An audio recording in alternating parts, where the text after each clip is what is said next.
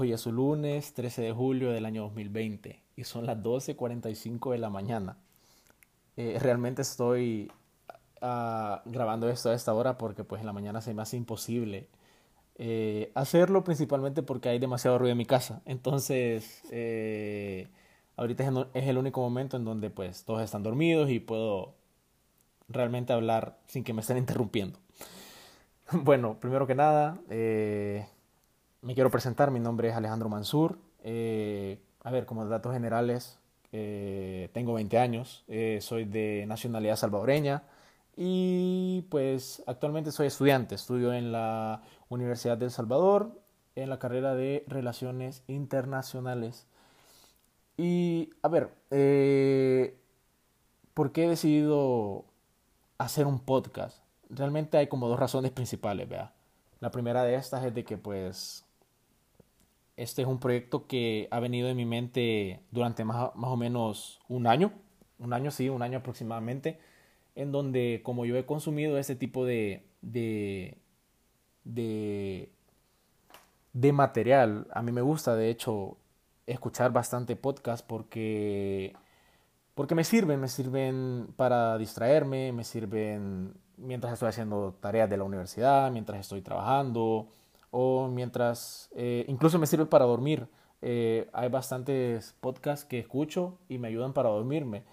Entonces, pues siento que es una herramienta que, que ayuda para ejercitar el cerebro de alguna u otra manera, escuchar a alguien hablar de un tema interesante, un tema que, que, que me gusta, un tema que me interesa y que me llama la atención. Entonces es lo que yo quiero transmitir. La otra es de que eh, la segunda razón por la cual he creado un podcast o he decidido hacer un podcast es porque, bueno, considero eh, que todas las personas tienen como la necesidad de, de realmente expresarse. O sea, todos tienen esa necesidad de expresarle a alguien más lo que están sintiendo, lo que sienten emocionalmente o lo que han aprendido eh, eh, o el conocimiento que están adquiriendo de, alguna u otra actividad que están realizando, puede ser de, la universidad, de, la escuela, del colegio o incluso de la vida misma, del trabajo, etc. Entonces, todos tenemos esa necesidad de expresarnos hacia los demás. Sin embargo, y hablo por mí mismo, siento de que esa necesidad, eh, o mejor dicho, esa, esa idea de expresarte a los demás es bien complicada en mi persona, y hablo por mí porque pues yo siento que ese es un gran defecto que yo tengo, que realmente me cuesta expresarme con los demás de manera directa. Es decir, a mí me cuesta decirle a alguien cómo me siento. Y es por ello de que busco alternativas para sacar mis, mis emociones, mis pensamientos, mis ideas, porque si no me, me ahogo conmigo mismo si no lo hago. Entonces, lo puedo hacer de distintas maneras. Eh, escribiendo, por ejemplo, es una de las maneras en las cuales me ha servido bastante. Eh, escribiendo cartas, escribiendo un blog, etc. Y también estuve pensando y otra manera en la cual yo puedo expresar lo que siento, puedo expresar lo que he aprendido en la carrera o en la vida, como quieran decirle, eh, es por medio de un podcast, explicando o diciendo en voz alta lo que estoy sintiendo y lo que estoy aprendiendo. Entonces es por ello que he decidido crear, realmente he decidido eh, eh, adentrarme a este proyecto que de hecho me ha costado bastante más que todo porque pues por temas de tiempo, por temas de, de motivaciones o cualquier excusa que quieran decirle, no, no he podido, este, no había podido darle como inicio a este proyecto que tanto he querido hacer. Y pues ahora que gracias a Dios no tengo la necesidad realmente y, y tengo el gran privilegio de, de, de no de no tener que ir a trabajar día a día durante en este contexto de pandemia que estamos viviendo para subsistir, eh, esta cuarentena me ha servido y este tiempo que estoy ahorita en vacaciones ya porque ha salido de la universidad, me ha servido bastante para plantearme las cosas que quiero hacer y es por ello que me he decidido completamente a realizar el podcast como tal. Entonces, eh, gracias a Dios ya tengo el tiempo y pues eh, espero que sea que pueda llevarlo a cabo de manera constante, porque ese es otro de mis grandes fallos, que dejo todo a medias y me cuesta un montón y vivo frustrado por eso, porque no me gusta dejar las cosas a medias y siempre lo hago. Entonces espero que esto sea más allá de un, de un hobby que, que empiece a ser algo que me motive a hacerlo constantemente porque me gusta, porque realmente me gusta escucharlo y es algo que yo siempre he querido hacer, por lo menos de hace un año y medio o hace un año aproximadamente. Entonces este es mi podcast eh, pensando en voz alta. Y ya dando entrada al tema como tal, este, hoy el primer tema que quería hacer del podcast eh, eh, es realmente una pregunta. Y la pregunta es si estoy yo adentro de la caverna. ¿Y cómo voy a poder responder esa pregunta o cómo se van a poder responder esa pregunta ustedes? Para eso es necesario contextualizar porque, porque si no contextualizamos va a ser muy complicado entender a lo que yo me quiero referir para responder esa pregunta. Entonces tenemos que entender principalmente que para poder responder eso tenemos que saber quién era Platón. Y tenemos que ver no al Platón filósofo, no al Platón eh, maestro, sino que tenemos que ver a Platón como un idealista político, como uno de los pioneros del idealismo político. ¿Quién era Platón? Platón, conocido como Aristócles de Atenas, era un filósofo griego, eh, el cual nació entre el año 428 aproximadamente hasta el año 347 a.C. Es decir, Platón fue uno de los principales filósofos griegos de la Edad Antigua. Eh, Platón es de los más conocidos realmente, con esa trinidad, si queremos decirlo de esa manera, de filósofos, en donde está Sócrates, en donde está Platón y donde está Aristóteles. De hecho, Platón, eh, o sea, estos tres tenían como una relación bastante directa entre sí. Uno fue discípulo del otro y así fue como la cadena hasta llegar a Alejandro Magno y así fue continuando. ¿Por qué hablo de Platón? Eh, no, no, no, quiero enfatizar en la, en, la, en la, vida de Platón porque no es el punto, eh, sino que quiero mencionar a Platón porque realmente él tiene dos como teorías bastante importantes para poder dar respuesta a esta pregunta y para que puedan entender el significado de la pregunta, ¿estoy yo adentro de la caverna? Primero que nada, Platón habla de los dos mundos del conocimiento. Y eso es lo que primero quiero que se quede bastante en claro y bastante en mente y lo tengan bien presente a la hora en la cual voy a explicar eso. Platón habla de dos mundos. Platón habla del mundo sensible y Platón habla del mundo inteligible. El mundo sensible para Platón es aquel mundo de los sentidos, el mundo de la percepción de las cosas, es decir, el mundo que nosotros observamos o la realidad que nosotros observamos por medio de la vista, por medio del olfato, por medio del tacto, por medio del gusto, por medio del oído. Ese es el mundo de los sentidos, el mundo, el mundo sensible. Luego está el mundo inteligible, que es el mundo de las ideas. Y es por ello que Platón es un idealista, porque él concibe que el conocimiento se obtiene por medio de este mundo. Es decir, uno puede pensar, pero el mundo sensible es el de los sentidos y con la vista nosotros vemos la realidad, entonces lo que nosotros vemos nosotros conocemos. Sin embargo, Platón no considera esto de esta manera, porque Platón ve, para dar un ejemplo, nosotros en el mundo sensible, en el mundo de los sentidos, estamos viendo un árbol. Usamos el, sentido de la vista para ver el árbol. El árbol es un, es un elemento material, un, elemento físico, un, un, elemento que existe en la realidad por la materia, por, por cómo está compuesto. Sin embargo, de él no tenemos el conocimiento, sino que de él solo obtenemos una opinión. Para Platón, el conocimiento lo obtenemos por medio de las ideas, por medio del mundo inteligible. Es decir, de que él considera que la, que el verdadero eh, conocimiento solo se puede obtener por lo que tenemos adentro de nosotros. Lo que está afuera solo puede ser una opinión.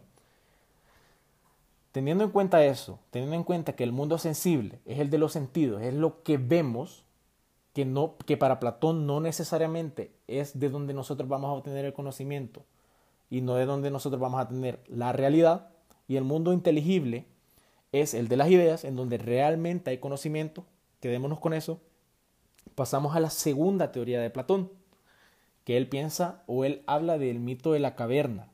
Y aquí es donde ya hay un poco más de sentido la pregunta que estoy haciendo. El mito de la caverna eh, se escribió principalmente en la República, en, en, la obra famosa de Platón, La República. Y para eso necesito que hay que utilizar bastante la, la, imaginación realmente para poder como visualizar qué es lo que está pasando. Para ello nosotros tenemos que imaginar que existe una caverna, obviamente. Si no, no se llamaría mito de la caverna, vea. Una caverna que solo tiene una entrada y no tiene salidas. O sea, la única, el único lugar donde se entra es el único lugar donde se sale. Al fondo de esa caverna hay tres, tres prisioneros, perdón, que estos prisioneros han estado eh, en esa caverna eh, esposados de espaldas a ella, es decir, están, están viendo a la pared que, que se encuentra en el fondo de la caverna, la pared que está al final. Están atados de pies, están atados de manos y están atados de la cabeza. Es decir, de que estos prisioneros lo único que pueden ver es la pared que se encuentra al final de la caverna. Atrás de estos tres prisioneros se encuentra un muro de piedra.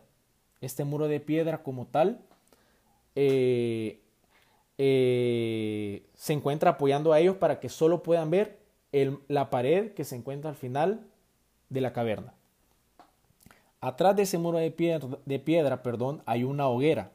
Esa hoguera, como se sabe, obviamente tiene fuego. ¿vea? Y eh, atrás de esa hoguera hay o están los guardias que cuidan a los prisioneros en la cueva, en la caverna. Estos guardias cuando van pasando hacen figura, vea, porque su, sombra se proyecta gracias al fuego de, de, la hoguera. Es decir, de que las sombras que ellos hacen se proyectan en la pared a donde están viendo los tres prisioneros.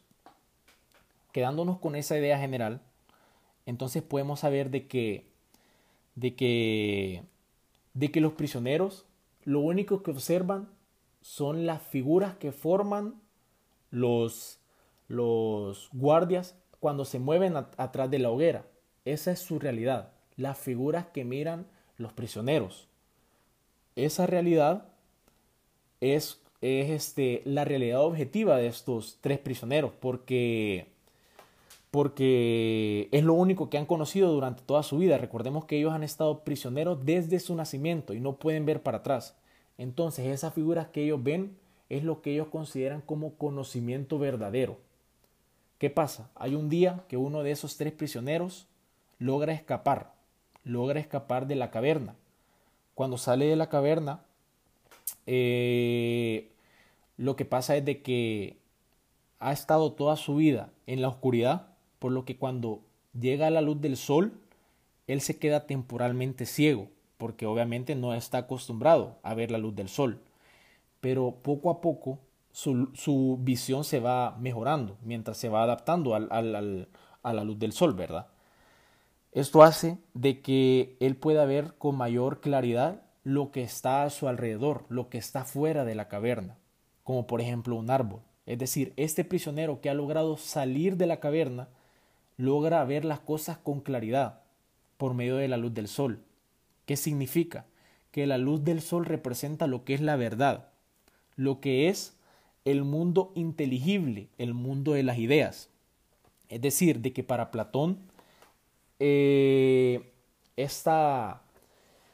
que este prisionero haya salido significa de que él ha podido abrir su mente y ha sido capaz de tener un pensamiento propio por medio de sus ideas, no por medio de sus sentidos. ¿Qué es lo que pasa? De que este prisionero, eh, que, obviamente salió y vio, vio todo más claro por la luz del sol, decide regresar a la caverna y lo, que, y lo hace por, por la necesidad de contarle a los demás lo que ha visto y decirles que ellos también tienen que salir para poder experimentar esa realidad o esa verdad por medio de las ideas. ¿Qué pasa? Que cuando regresa a la caverna que estaba oscura y como él ya estaba acostumbrado a la luz del sol, se queda temporalmente ciego también por la oscuridad. La oscuridad de la caverna significa o representa la ignorancia. Es decir, de que esa oscuridad, la cual nosotros eh, a veces la vivimos por medio de, de, emociones eh, o de sentimientos eh, dogmáticos, si queremos decirlo de esa manera, o de sentimientos cerrados o de pensamientos cerrados hace de que nosotros caigamos ignorancia, en ignorancia y estemos en la oscuridad de la caverna. Bueno, lo que pasa es de que él regresa a la caverna, le cuenta a los, a los otros dos prisioneros lo que estaba viviendo y o lo que él había experimentado afuera, pero estos al ver de que él estaba quedando ciego, se niegan rotundamente a salir, porque estaban diciendo de que aparte de loco, le había hecho daño salir de la caverna. Entonces, obviamente, eh, aquí vemos una necedad de los de los, de los prisioneros, de los otros dos prisioneros, los cuales no querían salir. Y es aquí donde nosotros, eh, al ver como eh, en un panorama completo esta, esta, este mito de la caverna, podemos explicar que, o podemos dar a entender que esta alegoría realmente representa la, el estancamiento en la realidad de las personas ignorantes. Estas personas están representadas por los dos prisioneros, los cuales sencillamente no quisieron y no desearon salir de la caverna, no desearon eh, afrontar la realidad expresada eh, de una manera eh, de una manera real, de una manera objetiva, sino que prefirieron quedarse con la realidad que ellos tenían por lo que habían experimentado. Y esa realidad los hace ignorantes. Y luego vemos por otra parte aquel prisionero que decidió salir de la caverna, el cual lo hizo eh, representando a aquellas personas que buscan encontrar la verdad. La verdad no la encontramos por medio de, de lo que diga alguien o por medio de lo que, lo que nosotros este, consideremos bueno o lo consideremos malo sino que lo encontramos por medio del conocimiento, por medio de la evolución del conocimiento, por medio de la apertura de la mente, por medio de la aceptación de otros conocimientos. Entonces eso es lo que yo quiero que, entendamos, que, que, que siempre existen dos mundos, un mundo sensible, que es el de los sentidos, que es el mundo que miraban los, los tres prisioneros en un principio, porque lo único que ellos podían visualizar era lo que reflejaba la sombra de los guardias hacia la pared donde ellos miraban desde que nacieron. Ese es el mundo sensible, el mundo de los sentidos, el mundo que no es verdadero como tal, que no es el del conocimiento. Y luego está el mundo inteligible, que es aquel el de las ideas, el mundo del conocimiento, el mundo que se logra solo por medio de salir de la caverna, de salir a buscar el conocimiento verdadero, por medio de los estudios, por medio de, la investigación y todas esas cosas. Entonces aquí viene como una pregunta bastante importante, si se quiere decir, vea. Este, y es la pregunta que, que, que hace título a este podcast. ¿Estoy yo encerrado en la caverna? ¿Estoy yo siendo ignorante? ¿Estoy yo este, permitiendo que mis los conocimientos que yo tengo de una manera cerrada no permitan que yo pueda salir a evolucionar mi pensamiento, a evolucionar mi mente, a evolucionar mi conocimiento. Y si yo he visualizado o he, o he identificado que realmente estoy encerrado en una caverna, ¿de qué manera puedo salir? ¿Cómo puedo salir de esa caverna? ¿Cómo puedo llegar a ese mundo inteligible? ¿Cómo? Pues se hace primero, obviamente, investigando, conociendo la realidad de forma objetiva y la realidad solo se va a conocer por medio de la investigación. Pero va más allá de eso y no quiero que eso sea tan como educativo, sino que quiero que sea un poco más personal. El hecho de, de dejar de lado lo que yo considero como mi realidad y aceptar la realidad objetiva hace que yo también tenga que dejar de lado lo que es mi ego es decir, yo no tengo que permitir que mi ego académico, que mi ego eh, profesional, que mi ego personal, que mi ego emocional me nuble de conocer y de poder salir de esa caverna. Pero realmente esto es más complicado de lo que parece porque para poder conocer esa realidad objetiva realmente es importante primero conocerme a mí mismo, conocer cuáles son mis habilidades, conocer cuáles son mis aptitudes, conocer qué es lo que yo he aprendido y de qué manera lo he aprendido. Cuando yo conozca esas habilidades voy a poder conocer mis errores.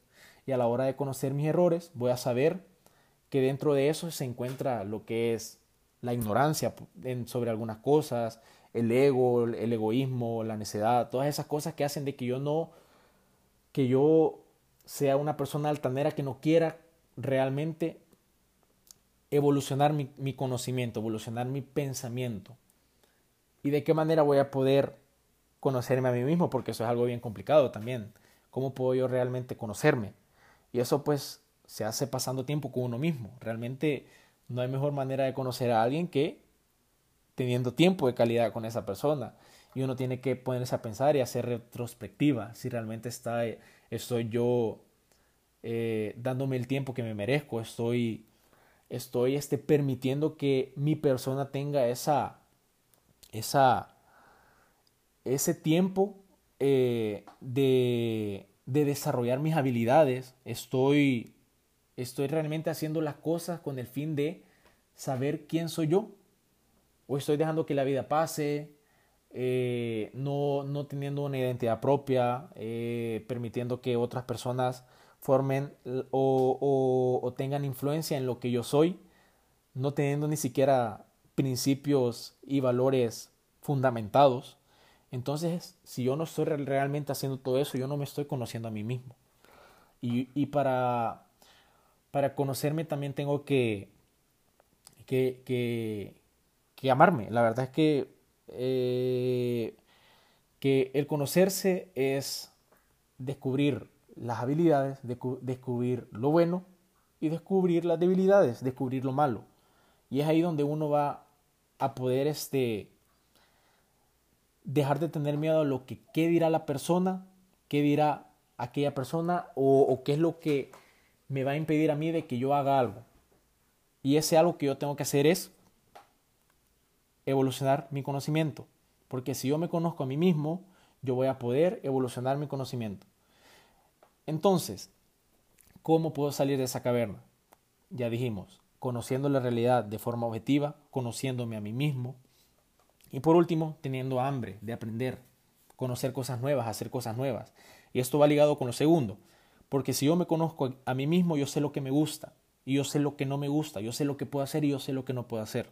Y si no lo puedo hacer, ¿por qué no intentar hacerlo? ¿Por qué no intentar realizar nuevas actividades, tener eh, o buscar nuevas habilidades, descubrir nuevos dones? Eh, y ese tipo de cosas hacen de que yo pueda conocerme a mí mismo.